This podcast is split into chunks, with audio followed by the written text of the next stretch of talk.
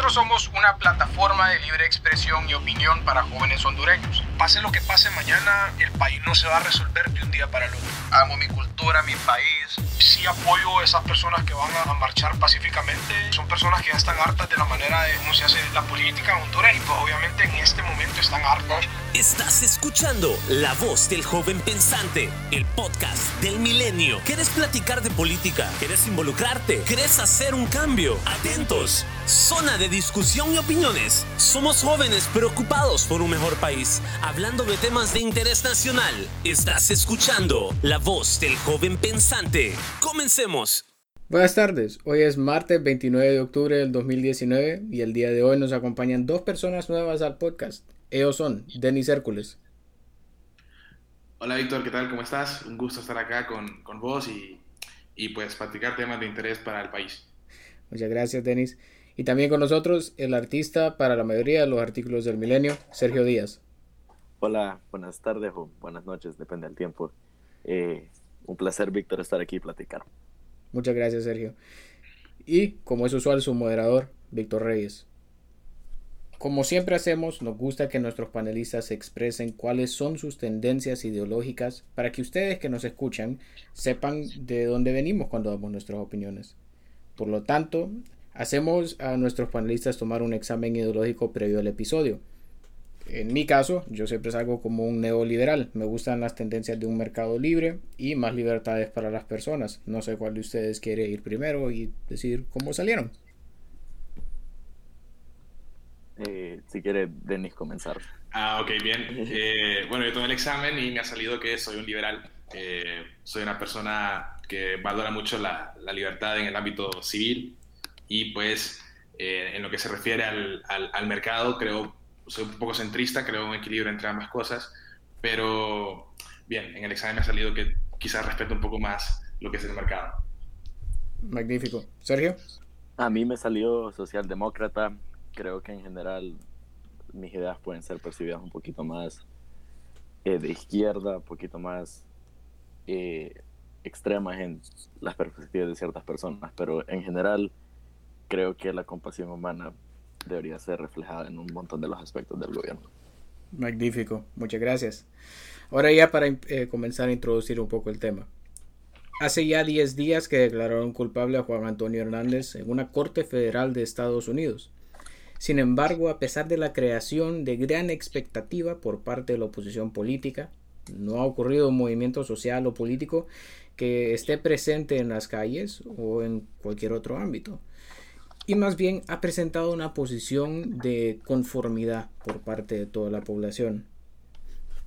Para ver cómo están nuestros vecinos en Latinoamérica, aún se ven protestas en distintos puntos del continente, comenzando con Chile, que ayer, después de que el gobierno de Sebastián Piñera retirara a los militares de las ciudades, prendieron fuego al centro de Chile, de Santiago, disculpen. Y en Bolivia, donde aún se está protestando el alegado fraude electoral de Evo Morales, para su cuarto término en el poder. Esto es claramente lo opuesto a lo que está ocurriendo en Honduras. Dada esta falta de activismo social y político por parte de, de los hondureños, ¿ustedes a qué lo ameritan? Denis. Bueno, Víctor, yo creo que son un sinnúmero de causas, son muchas las razones por las cuales la, la, respuesta del pueblo ha sido ha quedado de ver, no es, la, no es la que muchos esperábamos. Yo esperaba realmente un clamor popular mucho más fuerte, algo similar a lo que pasó luego de las elecciones de, de 2017. Y la verdad es que me, me, quedé sorprendido de ver que mucha gente no quiso salir a las calles, incluso que los propios líderes de la oposición, a, muy pocos de ellos los he visto en las marchas afuera, en las calles.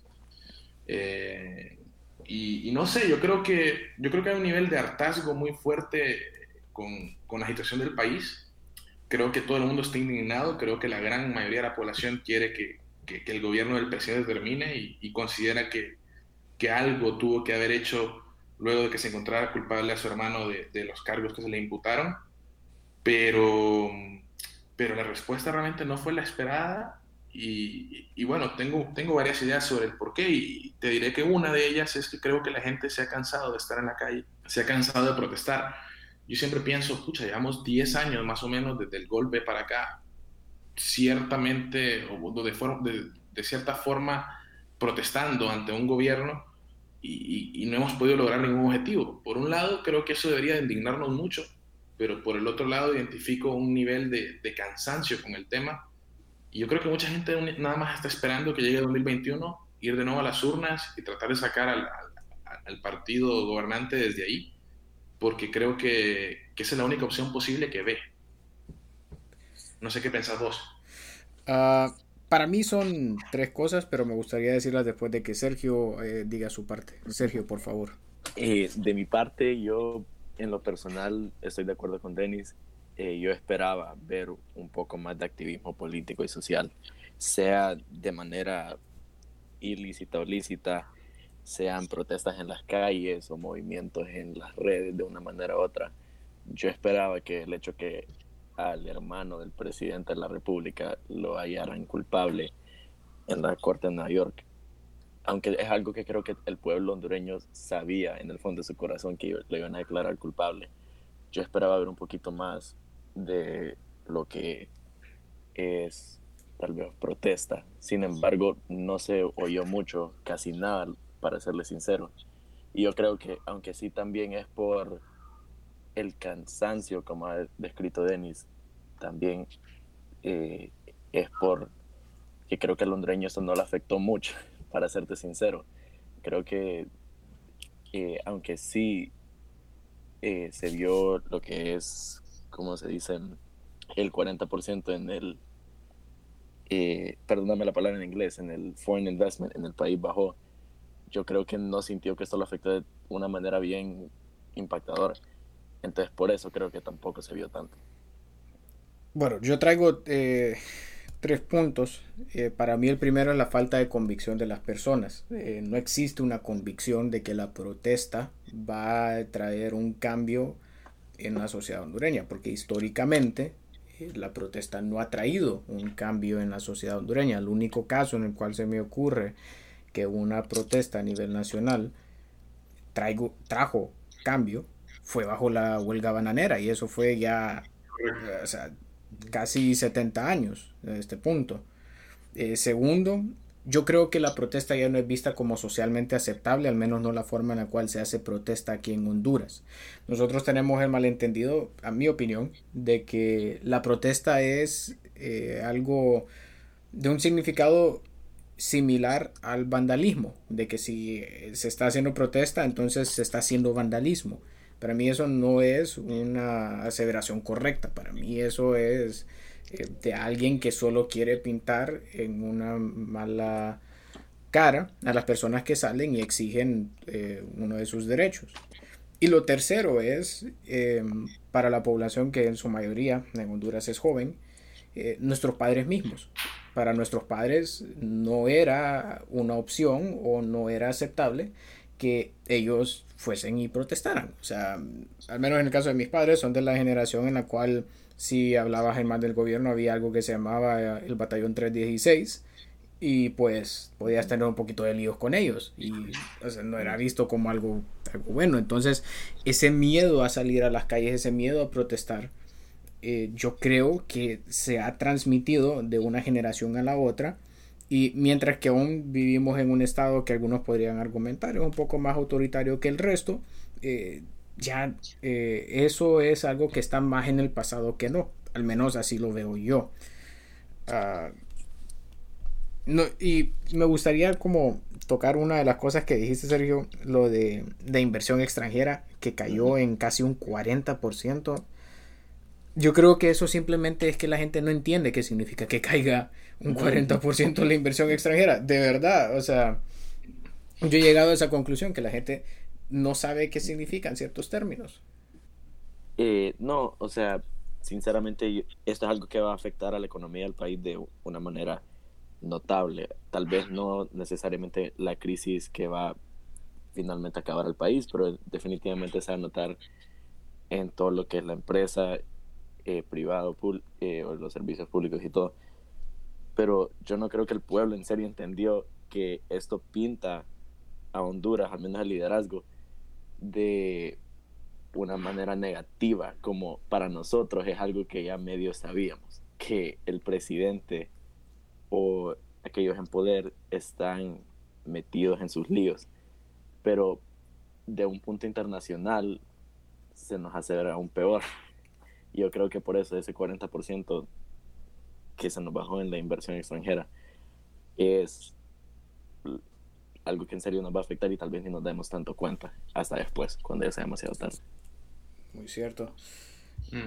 Yo, yo quisiera, bueno, me llamaba la atención algo que mencionabas vos, Víctor, eh, sobre quizás la forma de protestar. Y, y ahí aterrizaba yo otra idea que es realmente, a pesar de que hayamos visto esta conferencia de lo que se llamó la, coalición opositora y que vimos ahí a, Luis Zelaya, a Mel Zelaya, a Salvador Narrala, que vimos a, a, ciertos de ellos hacer una gira por Estados Unidos hablando con, con líderes de por allá, yo creo que sigue siendo un, un problema muy grande para la oposición en Honduras la diversidad ideológica de, los grupos opositores y que muchas veces nos encontramos con que una persona de libre no, quiere a su lado quizás a una persona del Partido Liberal mientras protesta o que un liberal no quiere a una persona de libre a su lado o que tal vez una persona que no es de ningún partido no se siente cómoda yendo a marchar o yendo a protestar cuando tenés ahí a líderes de estos partidos políticos que quizás está desencantado con ellos, que quizás ya se cansó de ellos y, y, no quiere saber tampoco, así como no quiere saber del presidente, tampoco quiere saber de estos liderazgos. Entonces, creo que es un factor bien importante y yo lo vengo viendo mucho en redes sociales, eh, se intensificó bastante eh, últimamente el tema de quién lidera la oposición, cuando lo vimos a los tres juntos, y, y bastante crítica entre la gente de los distintos partidos políticos. Eh, que, que, es algo que a mí me llama bastante la atención. Y por el otro lado, algo que, que mencionaba los dos, que era la, la, reacción de la gente, yo vi una reacción muy fuerte solo en un lado y fue en redes sociales. Sí. Yo, es, ese día vos entrabas a Twitter y vos entrabas a Facebook y entrabas a Instagram y entrabas donde entraras y todo el mundo estaba eh, hablando sobre el tema y yo te diría que incluso feliz. Y de, mi, de mi parte, yo te puedo decir que sentí un grado de satisfacción de ver que se hizo justicia, quizás en algo que, que en Honduras no se hizo justicia, algo que quizás no hubiera pasado en Honduras. El, el, fiscal eh, me llamó la atención eh, cuando estaba haciendo sus closing statements. Ahí él decía algo como, le pedía al jurado, hagan justicia a este hombre porque quizás en su país nunca le hubieran hecho justicia. Y yo creo que el hondureño sintió eso, sintió que, que, de fuera le vinieron a hacer justicia por algo que ocurrió acá y se sintió satisfacción, sintió un, una felicidad incluso, diría yo, de que se había hecho respetar la ley, pero al final se quedó en eso, una reacción de redes sociales y no en una reacción como la que vimos en Ecuador por, por subsidios, no como la que vimos en, Chile por, por una alza al, metro, no como la que vimos en, Bolivia por un, una reforma a la constitución un poco extraña y, y un, un posible fraude electoral, o sea, nada que ver con lo que vemos en Sudamérica y, y, realmente preocupa la reacción del hondureño porque es muy, muy, muy quieto, muy tranquilo, muy conformista, diría yo incluso. Y no, no podemos em, emular a Guatemala incluso, que está aquí al lado. Y, realmente lo de Guatemala eso a mí me sorprende. Cuando pasa algo en Guatemala es algo fuerte. Honduras no. Yo, yo creo que se debe, si, si ves un poco como toda la historia de esos países y eso ya meternos en un tema tanto distinto. A Guatemala ves eh, lo, la mayoría de los gobiernos sudamericanos, ellos tienen una historia que ha estado básicamente bañada en conflictos internos un poco sangrienta y mucho, mucho autoritarismo por parte de juntas militares o de dictadores que provienen de los militares. El más famoso en Guatemala, Ríos Montt. Si vas a Chile, pues obviamente Pinochet. Pinochet. Y así puedes ir una y otra y otra vez con cada país que va a tener su propio Ríos Montt o su propio Pinochet. Pero si ves Honduras, no hay realmente eso. Han habido juntas militares, bueno, hubieron juntas militares. Y, pero, pero ninguna de ellas eh, decidió ir frontal, o, eh, no, no, sé si frontalmente, pero ir con, de una forma muy burda en contra de la oposición. O si lo hacían, eh, se escondían tan bien y implantaban tanto miedo en, una, en nuestra sociedad que no actuábamos sobre ello. Y no sé, creo que, que esa, como ese pacifismo o esa conformidad que se vieron en los 80s, en los 70s, eh, aún no estamos viendo hoy. Entonces, yo creo que la conversación ahora debería tornar en, en qué cosas podríamos hacer para incentivar el activismo político y social dentro de nuestra sociedad afuera de las redes sociales. ese es un tema medio complicado, creo yo, porque siento que vivimos en un tiempo en nuestras vidas donde estamos viendo un gran cambio de lo que es el activismo social y político. Y para serte sincero, creo que para estas nuevas generaciones, especialmente las jóvenes de ahorita, la arma más poderosa que ellos tienen o que sienten que ellos tienen, tal vez no es salir a la calle, pero es, sin embargo, eh, expresar su enojo o expresar su satisfacción en las redes sociales. Es lo que creo que estas nuevas generaciones sienten. Em, y pues sí, no solo es eso, pero también como dijiste, el miedo que se sentía antes en los ochentas, que tal vez la generación de tus papás mencionaste, igual que la de mi papá y la de mi mamá sintieron, es algo que no se ha ido completamente, no necesariamente porque están las mismas condiciones, pero porque no siento que ahorita la sociedad piensa que es seguro salir a protestar, sea por los policías o por las mismas protestas en sí, porque hemos visto cómo han terminado de vez en cuando. Vimos diciembre del 2017, vimos que, aunque nos cuesta decirlo, hay gente que perdió las vidas en ese tipo de ocasiones. Hasta ahorita en mayo creo que se murieron cuatro personas, si no me equivoco. Así que es una combinación de eso que hace incentivar el activismo social y político un poquito más complicado. Tenis. Yo, bueno, yo, la verdad, siempre que veo los problemas de Honduras, eh, me gusta irme como muy, muy, muy, muy atrás y, comenzar de algo que es básico para cualquier ser humano, que es su educación. Y, yo creo que en Honduras tenemos un sistema educativo que no incentiva el pensamiento crítico, que estamos formando personas que, muchas veces salen a repetir lo que escuchan, que no investigan, que, se dejan llevar por fake news. O sea, yo desmiento fake news todo el tiempo porque hay gente que solo repite y repite y repite. Eh, y creo que, que, por ahí comienza esto. Creo que el, el pensamiento crítico debe formarse desde, desde, el hogar, para empezar, desde los centros de la academia, las escuelas, las universidades. Y eso ayudaría a formar ciudadanos más comprometidos con el país, ciudadanos que, que se preocuparan cuando escucharan que va a caer un 30 al 40% de la inversión extranjera en el país, ciudadanos como nosotros que nos preocupamos cuando nos dicen que el hermano del presidente ha sido condenado por cuatro delitos en una corte del Distrito Sur de Nueva York, eh, y que sean personas que no se queden calladas, que no se queden eh, estáticas y que quieran hacer un cambio. Yo tenía pensado decirlo desde, desde ratos, es como, estamos hablando de activismo, pero en Honduras estamos tan mal que cuando hablamos de activismo, yo en lo que pienso es en el activista de un partido político, en un barrio, en una colonia, en una aldea, en un municipio. Y no pienso en una persona que no esté fuera del aparato político partidista. Y yo creo que eso es, eso es muy malo, porque, porque está bien que, que cada partido tenga sus activistas, pero fuera de ello es muy difícil encontrarlo. Y yo creo que es muy importante que la sociedad tenga personas independientes de cierta forma de los partidos políticos que, que, ayuden a formar criterio, que ayuden a formar opinión y que colaboren ideas, que presten ideas a la sociedad y que sean líderes en, este, en estos momentos de lo, que, de lo que pueda pasar. Por ejemplo, eh, creo yo que, que líderes gremiales, líderes académicos, en Honduras hacen falta. Eh, estudiantiles incluso hacen falta. Entonces, yo creo que, que esto comienza de, de, la educación para arriba, mmm, para llegar a, formar liderazgos y formar personas que crean realmente que el, el, cambio se puede hacer desde la sociedad y no necesariamente desde el poder político. Yo creo que, que todos nosotros, los jóvenes que no estamos en el Congreso, que no estamos en una corporación municipal, podemos de cierta forma generar cambio y hay un sector de la población que piensa que eso es totalmente imposible. Yo creo, claro que creo que, que, un diputado tiene mucho más poder que yo, pero yo creo que yo puedo solo con compartir mis ideas ayudar a generar un cambio en el país. No sé qué opinan ustedes.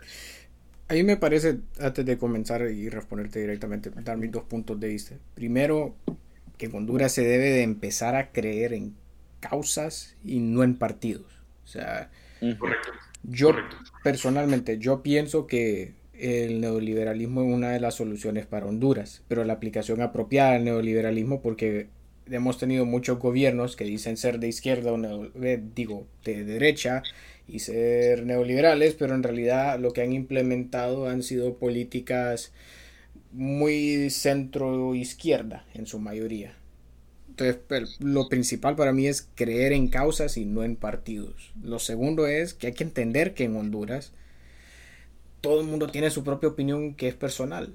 Y todas las opiniones personales al final del día son políticas. O sea, por ejemplo, eh, si vos sos una persona que preferís eh, gastar tu dinero como tu hobby porque te gusta disparar recreacionalmente un arma de fuego, eso es un tema político. O sea, eso es algo político porque hay personas que te van a decir que porque tienes un arma de fuego, que eso solo es para matar gente, y hay otras personas que te van a decir, no, está bien porque tenés que defenderte o eh, es tu hobby, o sea, no estás haciéndole daño a nadie. O sea, eso es un tema político y la gente no le gusta discutir esos temas porque piensan, ah, ¿qué tal si lo ofien, si, si lo llego a ofender? ¿Qué tal si me deja de hablar? O sea, se, se meten en unos temas que en mi opinión son, son bien tontos. Eh, y no sé, creo que, que si no pasamos esas primeras dos barreras no vamos a poder ni siquiera tener la facilidad de organizarnos eh, de alguna forma o incentivar eh, un activismo político y social. Y como bien eh, vos mencionaste que, que hubiesen activistas gremiales.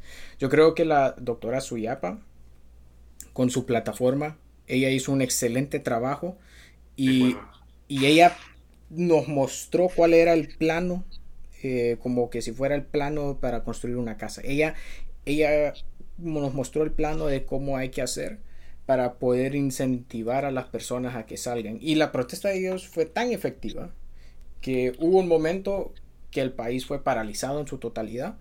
Los mismos policías se tornaron en contra de sus superiores y ahí es cuando el gobierno dijo, ok, ya tenemos que reaccionar apropiadamente. Pero fue gracias a las acciones de, este, de estos dos gremios, que claro, son dos de los gremios más grandes en Honduras, por lo tanto van a tener mucho, mucho efecto, pero nos dejaron los planos para que nosotros entendamos cómo hacer a un futuro. Y no creo que hayamos aprendido y no creo que la coalición opositora haya entendido y aprendido qué es lo que se hizo ahí. Sí, estoy de acuerdo con ustedes dos, sin duda alguna. La educación es algo que tiene que mejorar. Em, ahorita, para los que no saben, yo estoy en duodécimo grado y me toca hacer trabajo educativo social.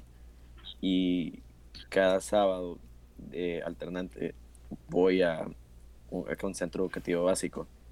Y en serio que cuando uno conversa con los niños, sean de primer, segundo, tercero, hasta quinto grado, sexto grado, el, sistema educativo en este país es algo que no está inculcando no solo valores y conocimiento, pero esa habilidad para pensar críticamente.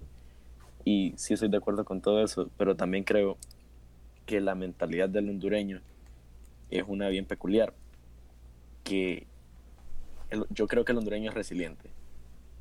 El hondureño puede haber crisis política, se pueden caer el reino de los cielos, pero el hondureño quiere salir a trabajar la próxima mañana. Porque para el hondureño con tal de poder trabajar y traerle pan a la mesa de su familia, el próximo día está bien. Y aunque eso puede ser bien humilde, a cierto, eh, a cierto plazo puede ser un poquito egoísta al fin del día, por los problemas que puede causar. Y no nos estamos eh, ni molestándonos para hacer el mínimo esfuerzo. Nos quejamos, nos gusta quejarnos. Obviamente, hay un montón de problemas que tenemos ahorita. Y yo les puedo admitir 100% que yo soy alguien que le gusta quejarse de los problemas del país, pero no hace mucho respeto. Porque yo creo que el hondureño tiene esa mentalidad de le gusta quejarse y cree que los problemas se van a resolver. O cree que allá en Tegucigalpa el Congreso Nacional va de alguna manera u otra cambiar todo lo que ha hecho previamente y mejorar las cosas. Y yo creo que, no sé cómo explicarlo en como de una manera sencilla, pero esa resiliencia, resiliencia, perdón, que nos ha llevado a simplemente tal vez ignorar los problemas un poco. Y yo creo que en serio se ocupa, aunque no me gusta decirlo, una catástrofe de verdad para que en serio el hondureño se vive. Pero eso es lo que yo pienso. Muchas gracias. Eh, no sé si quieren agregar algo de cierre en unos 30, 45 segundos. Eh, bien, yo decirles a los dos, pues, en primer lugar, darles las gracias por, por el espacio y, y, decirles que ha sido una práctica muy amena. Y para modo de conclusión, decirles, pues, que, que yo creo que Honduras tiene que, que, madurar mucho. El hondureño tiene que madurar mucho, tiene que, que pensar realmente qué es lo que quiere. Yo creo que, como decía Víctor, el momento de pasar página, eh, hay muchas personas que aún se dejan llevar por colores de partidos. Yo creo que hemos llegado ya al punto de pensar a ver, comenzar a ver más ideas, comenzar a ver más las causas, dejar de decir estrella solitaria, eh, bandera rojinegra, bandera rojiblanca. Yo creo que es momento de pensar en país, de pensar en Honduras, de pensar en Estado de Derecho, de pensar en democracia y, y en respeto a la ley para poder así construir un mejor país para todos. Sergio, ¿algunos comentarios? No, pues muchísimas gracias por tenerme aquí en el podcast del Milenio. Eh, es un placer hacer los artes, pero también es un placer estar aquí. Eh, como se dice, pero no, sí estoy de acuerdo con todo lo que discutimos hoy. Y también, no creo que solo deberíamos de parar de creer en como partidos únicamente, pero también mesías políticos, en la idea de caudillos, de que va a venir Uf, solo una persona a venir a salvar el país. Puedo aplaudir, puedo aplaudir por eso. Eh, y pues sí. eh, pero aparte de eso, el activismo social y político es un tema interesante, porque como mencioné antes, en las redes sociales creo que eso es lo que el joven hondureño al menos piensa que es la arma más grande que tiene, aunque a la misma vez se puede sentir de vez en cuando como que estamos gritando al abismo. Oh, Pero sí, sí. pues sí, tendremos que ver cómo funciona eso cuando eh, la imagen de los políticos comienza a importar un poquito más. Pero voy, a, voy a tener que voy a tener que anotar ese tema para un, un podcast a futuro. Mesías políticos en Honduras. Ese va a ser un excelente podcast. Eh, muchas Yo gracias. Lo puedes hacer de Latinoamérica en general, Sí. porque Uh, nos sí. abundan. Ah, por, supuesto. Bueno, pero muchas gracias, eh, Denis. Muchas gracias, Sergio, por haber formado parte de este episodio. Muy agradecido con ustedes. Y muchas gracias a ustedes que nos escuchan y que escucharon esta edición del podcast del Milenio. Si quieren formar parte de nuestro podcast en un futuro o escribir un artículo para que sea publicado, por favor, sigan el link en Spotify y los llevará a nuestra página web donde podrán acceder a toda esta información. Recuerden, ya no tienen que estar en San Pedro Sula nada más para poder grabar este, este podcast. Sergio está en San Pedro, Denis, pues creo que está en Tegucigalpa. Y pues eh, todo salió magnífico. Muchas gracias a ustedes por escucharnos y muchas gracias a ustedes por formar parte. Esto fue un episodio más de La Voz del Joven Pensante, el podcast del Milenio.